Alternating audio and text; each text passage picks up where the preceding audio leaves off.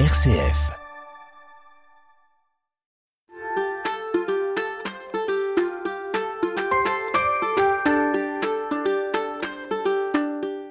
RCF Saint-Étienne passionnément en voyage avec Simon Venet. Bonjour Simon. Bonjour.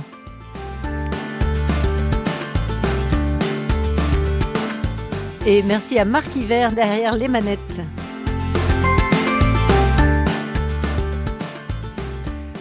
Simon, c'est pas fait exprès, mais ce petit générique me fait penser au pays d'où vous venez, dont vous allez nous parler, le Togo. Non Ça n'a pas un peu des consonances euh, tam-tamesques, africaines euh Oui, c'est vrai, un petit peu les percussions, effectivement. Euh, je suis parti au Togo pendant neuf semaines et après on a prolongé le voyage un peu plus en Afrique l'été dernier avec une amie originaire du Puy-de-Dôme pour réaliser une mission de volontariat international. Voilà, vous étiez en mission quand même. Oui, Neuf oui. semaines de mission et un petit peu de tourisme, on va dire C'est ça, ça. comme On ça. se dit quitte à prendre l'avion pour aller à l'autre bout du monde, euh, autant rentabiliser le déplacement. Le Togo, c'était un choix ou c'est- vous avez choisi la mission ou vous avez choisi l'endroit peut-être En euh, fait, on recherchait à la base une mission en lien avec l'agroécologie et dans les, la zone de l'Amérique du Sud ou de l'Afrique. Et, euh, et c'est la première mission qu'on a trouvée où les personnes ont, ont voulu nous accueillir. Euh, donc on s'est dit, let's go. Pourquoi l'agroécologie, Simon? Euh, parce que c'est un sujet qui nous intéresse beaucoup. Euh, les, les questions agricoles euh, nous portent notamment parce qu'on fait partie du mouvement rural de la jeunesse chrétienne et c'est c'est quelque chose, un sujet qui, qui nous porte souvent. Euh, et parce qu'on est convaincu que c'est un enjeu majeur euh, pour notre avenir de, de bien gérer l'agriculture et la manière de nous alimenter. Et on s'est dit que c'était très intéressant d'aller voir à l'autre bout du monde euh, comment ça se passe aussi. Mais vous n'êtes pas agriculteur. Pas du tout. Moi, je fais des études d'ingénierie. Oui, voilà. Alors, neuf semaines au Togo. Vous nous présentez un peu ce pays? C'est Ah. grand, c'est comment? Alors c'est un petit pays tout en long. Euh, je dirais qu'il doit faire. euh, on, on doit mettre peut-être une heure ou deux pour le traverser de long en large. Il, il s'étend surtout en hauteur. Il se trouve en Afrique de l'Ouest entre le Bénin et le Ghana. Et au nord, il y a le Burkina Faso. Euh, nous, on se trouvait dans une petite localité euh, au fin fond des montagnes, euh, près de la ville de Palimé. Palimé, c'est une grande ville du Togo, 120 000 habitants, à 1h20 de la capitale, Lomé. de la capitale Lomé. Et Lomé est au bord de la mer ou pas? Tout Parce à que fait, dans le golfe oui, de c'est Guinée, ça. oui, c'est ça. Donc on est arrivé en avion à Lomé, et après on, s'est déplacé jusqu'à Palimé et puis ensuite dans les montagnes, bien bien au fin fond, perdu euh, dans une euh, dans une forêt luxuriante, euh, dans un petit village. Alors, pays francophone, Tout à fait. 8 millions d'habitants. Vous voyez, j'ai révisé avant de. de... J'ai préparé l'émission. Euh, et montagneux, donc vous le dites. Et, et- et verdoyant. Une végétation, donc euh, végétation équatoriale Effectivement, quand on pense à l'Afrique en général, c'est pas l'idée qu'on se fait, euh, et pourtant c'était très vert, très humide forcément, et pas pas vraiment sec. Nous, on y allait à la fin de la saison sèche et après une bonne partie de la saison pluvieuse, euh, et donc on a eu euh, pas mal de pluie, surtout avec le dérèglement climatique. euh, normalement en théorie, on est censé avoir des grosses pluies à un moment de la journée. Dans cette saison pluvieuse, ce qui se passe, c'est qu'on avait un petit peu de pluie tout le temps. Ce qui fait que le temps était pas forcément très beau, mais par contre il y a eu beaucoup de pluie. Et normalement, ça, c'est ce qu'on retrouve dans la petite saison pluvieuse euh, qui est plutôt en août. Et là, on l'avait euh, en mi-mai, euh, début juin. Donc on voit qu'il y a vraiment un dérèglement, ce qui fait perdre leur repère aux paysans qui avaient l'habitude de, de travailler en fonction du climat. Alors, du coup, euh, voilà. Vous, votre mission précisément, elle consistait en quoi? Alors Simon nous, on venait sensibiliser la population à la pratique du compost. Euh, en France, on connaît beaucoup ce que c'est le compost, on le pratique un petit peu, Euh, mais là-bas, ils le pratiquent pas, ils le connaissent pas, et pourtant, ça a un intérêt majeur euh, puisque le compost là-bas, en, en trois mois, on peut avoir euh, une matière qui est déjà finie, alors qu'ici en France, il faudrait un an et demi, deux ans avec euh, avec le climat qu'on a, et du coup, c'est un engrais naturel euh, qui permet de substituer euh, les engrais chimiques, puisque depuis 15 ans environ, euh, ils utilisent de plus en plus les, engrais chimiques. Il faut savoir que 90% de la population est paysan, donc travaille la terre et donc utilise des engrais. Et donc on, veut qu'ils se débarrassent de ces engrais chimiques mauvais pour la terre, pour la santé et économiquement, qui, qui amènent une dépendance des agriculteurs vis-à-vis de l'agro-industrie. Alors, vous, vous êtes ingénieur. Votre comparse ou co-commissionnaire était plutôt agricultrice. Voilà comment on fait. On s'improvise pas comme ça. eh ben en fait, on est tous les deux, on est tous les deux dans le domaine de l'ingénierie. Moi, c'est plutôt génie civil, mais celle avec qui je suis parti, elle, c'est vraiment une formation autour de l'environnement, donc c'était plus proche de ce sujet-là. mais par contre, la manière de faire le compost là-bas, en fait, on l'a appris sur le terrain parce que c'est pas la même manière que la faire ici. on travaillait avec une association là-bas dont le directeur a étudié dans dans, l'agronomie et donc euh, c'est euh, de manière fine euh, ce qu'il faut faire. donc on a appris sur le terrain. Finalement, nous, ce qu'on a apporté, c'est pas tant notre science, c'est plutôt notre temps et notre énergie pour aider les habitants là-bas. donc on a passé notre temps à faire de la pédagogie, à apprendre aux gens comment ça marche et les bienfaits, et puis faire avec eux en montrant comment faire une fois pour qu'ils puissent répéter. Comme ça, quand nous on est parti, et eh ben ils peuvent continuer à, à faire cette pratique. Le nom de l'association, on peut la donner Simon oui. Perma Jardin du Togo. Perjat. D'accord, Perjat, Perma Jardin du Togo. Perjat. Alors, euh, Simon, maintenant on va peut-être faire un peu connaissance avec vous. Vous êtes déjà venu derrière nos micros pour le mouvement, le MRJC, euh, le mouvement euh, rural de la jeunesse chrétienne. Voilà, merci, j'oublie toujours le R.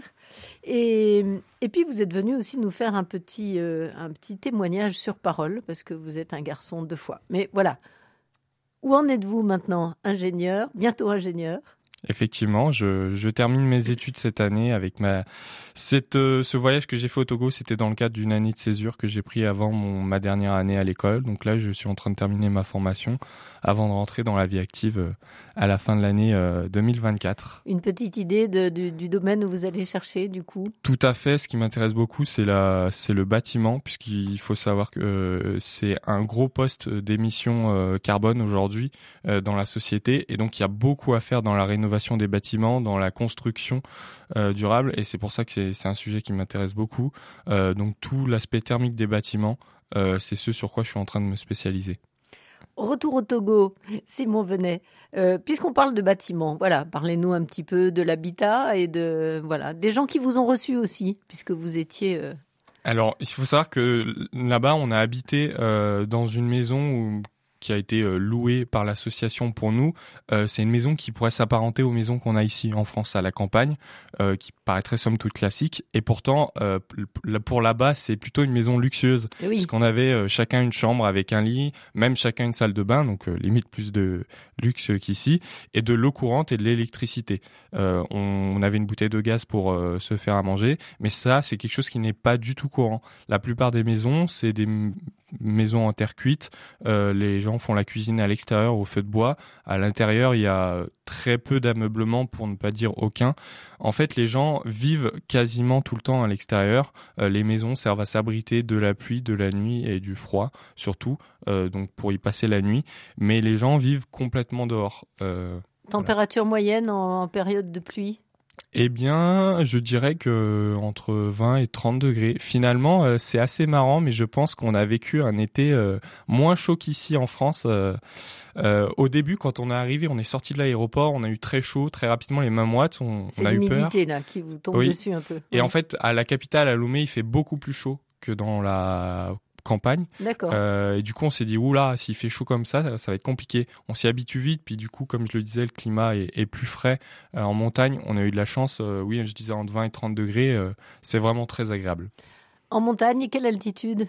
Oui, montagne de 800, 800 mètres. Oui, oui, quand même. On, on, a, on a gravi quand même le point culminant du Togo une fois à 986 mètres d'altitude. il y avait, des. Alors, on imagine effectivement euh, une végétation tellement luxuriante qu'elle est impénétrable. C'est le cas au Togo? Euh, Oui, oui. Euh, c'est compliqué de se repérer.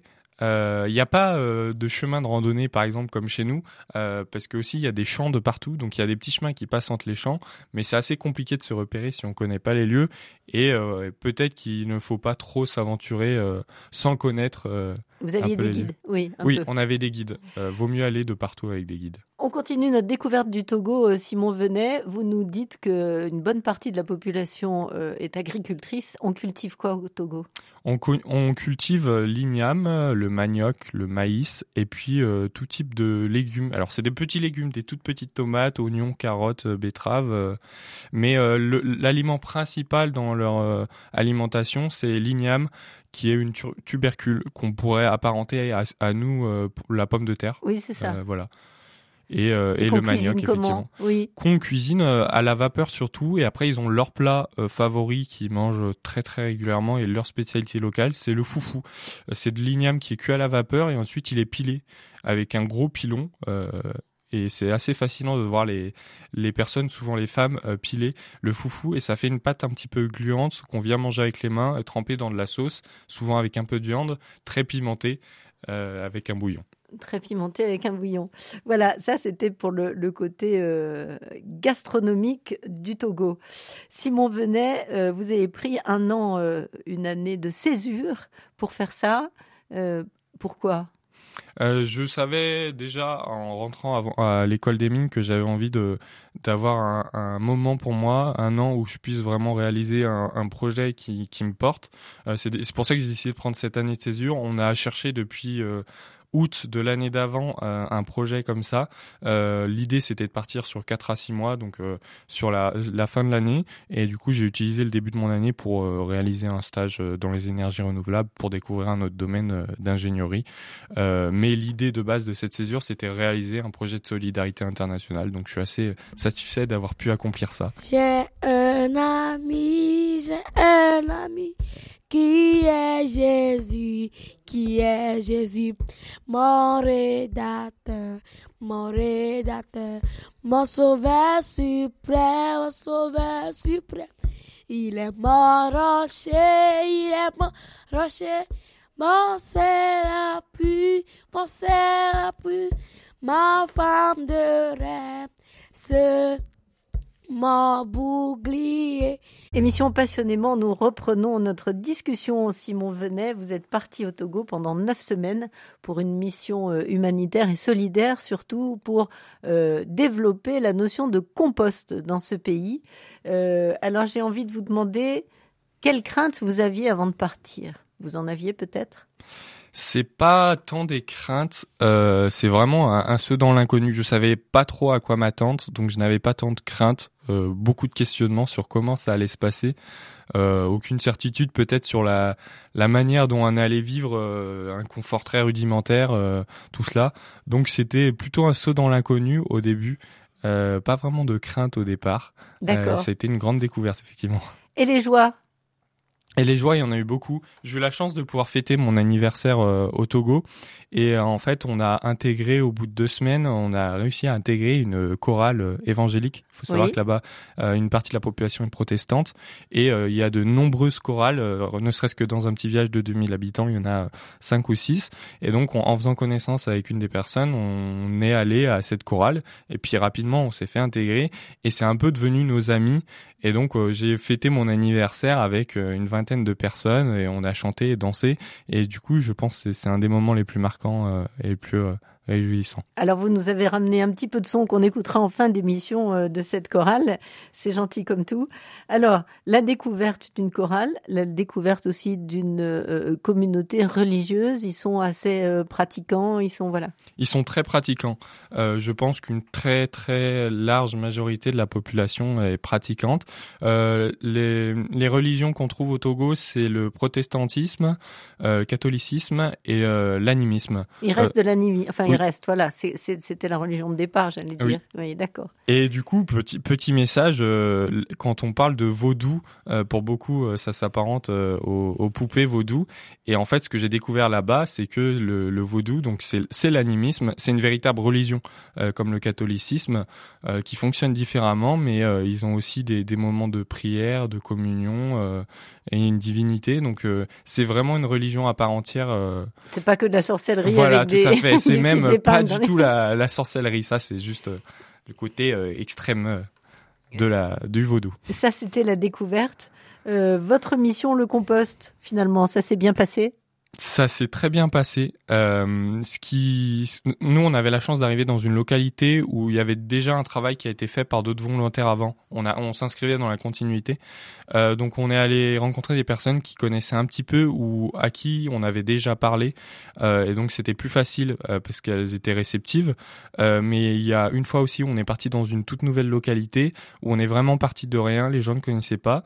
Et pendant deux jours, on a vraiment fait du porte-à-porte pour aller prêcher la bonne parole, entre guillemets, pour leur euh, expliquer euh, qu'est-ce que c'est le compost et leur dire demain on fait une démonstration, venez voir ce que c'est. Et puis ensuite que, que ça se diffuse. Et globalement, ça a été ça a été un très bon accueil, une réussite. En fait, ce qu'il faut savoir, c'est que l'association a voulu proposer cette mission euh, parce que c'est une mission qui ne demande pas d'investissement financier sur le terrain. Et les associations au Togo sont peu accompagnés, voire pas accompagnés d'un point de vue financier par l'État, donc c'est assez compliqué. Donc c'est pour ça qu'ils peuvent proposer des missions qui ne demandent pas de d'argent, euh, simplement de l'investissement euh, personnel. Euh, donc c'est pour ça qu'on a pu réaliser cette mission et on est plutôt satisfait des résultats. Vous nous donnez une petite leçon d'agro-agriculture, comment on, on, fait du compost, on récupère, nous on récupère nos épluchures et, et tous nos déchets biodégradables, on va dire, sauf les agrumes, mais ça je ne sais pas s'il y en a beaucoup au Togo. Si, il y a beaucoup d'agrumes. Et on peut les mettre dans le compost au Togo ou pas? Parce que on peut, on peut, oui. le, on peut les mettre. Effectivement, euh, nous on les mettait. Euh, en fait, ce qu'il faut savoir, la petite différence là-bas, c'est que tout ce qui est déchets alimentaires, la plupart, eux, ils y donnent aux animaux domestiques. Quasiment toutes les familles ont des animaux domestiques, en général chèvres ou euh, surtout des chèvres finalement. Qui mangent tout? Qui mangent beaucoup ou les poules. Les poules aussi les poules mangent aussi, beaucoup. oui. euh, donc c'est plutôt vraiment les, les, derniers restes. Et après il faut surtout aller chercher dans la nature des matières fraîches donc feuilles de palmier euh, feuilles d'acacia euh, et d'autres d'autres variétés, des feuilles sèches, donc des feuilles mortes tout simplement. Et donc on vient superposer différentes couches de matière sèche et matière fraîche et on va rajouter des couches euh, qui, qui apportent des nutriments, donc euh, de la cendre, les, euh, les restes alimentaires qu'on a, et pour apporter des minéraux, on cassait des pierres, donc pour avoir une, une espèce de poudre minérale, et donc on vient supporter des, superposer des couches, ça fait un millefeuille, tout ça se décompose, on met de l'eau pour que ça se décompose bien. Et se décompose vite, parce oui. que vous le disiez là-bas, ça va, ça va quand même plus vite. Avec l'humidité et la chaleur, effectivement, au bout de trois mois, normalement, on les a... micro-organismes sont voilà, C'est ce qui compte. Et le fumier, j'ai oublié de le dire aussi, on mettait du fumier et dedans. oui, puisque les animaux, oui. euh, ils transforment aussi. Ouais, effectivement, ça c'est très important, les, les, excréments. De... Et du coup, forcément, c'était assez facile d'en trouver puisque beaucoup ont des animaux domestiques. euh. Il y a des vaches aussi? Il y a des vaches, pas beaucoup dans la localité où on était parce que nous, c'était plutôt de la partie euh, culture. Euh, mais si on va plus au nord du Togo, il y a plus d'élevage euh, de vaches, effectivement. Alors, vous le disiez, euh, c'est un pays tout en longueur. On le traverse en deux heures et après, je ne sais plus en longueur combien il fait, mais euh, euh, les infrastructures, les routes et tout ça, c'était euh, voyage en 4x4. voilà, comment non, vous avez très fait peu. La voiture, on, l'a utilisée, je pense, quatre fois sur les deux mois. Les gens se déplacent, alors souvent en taxi, pour des longues distances, en taxi partagé.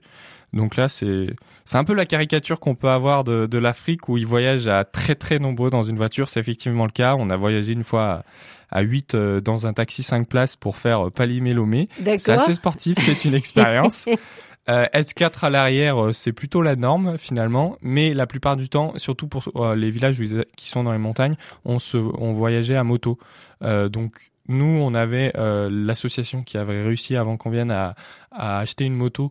Et du coup, on, conduit, on avait un, un, bénévole qui conduisait pour nous. Mais sinon, la plupart des gens, et sinon, s'ils n'ont pas de moto, ils appellent un taxi-moto. Enfin, ils lèvent la main. Puis dans la rue, il y a des taxis-motos de partout. Et les gens se déplacent quasiment euh, tout le temps en moto euh, pour les courtes distances.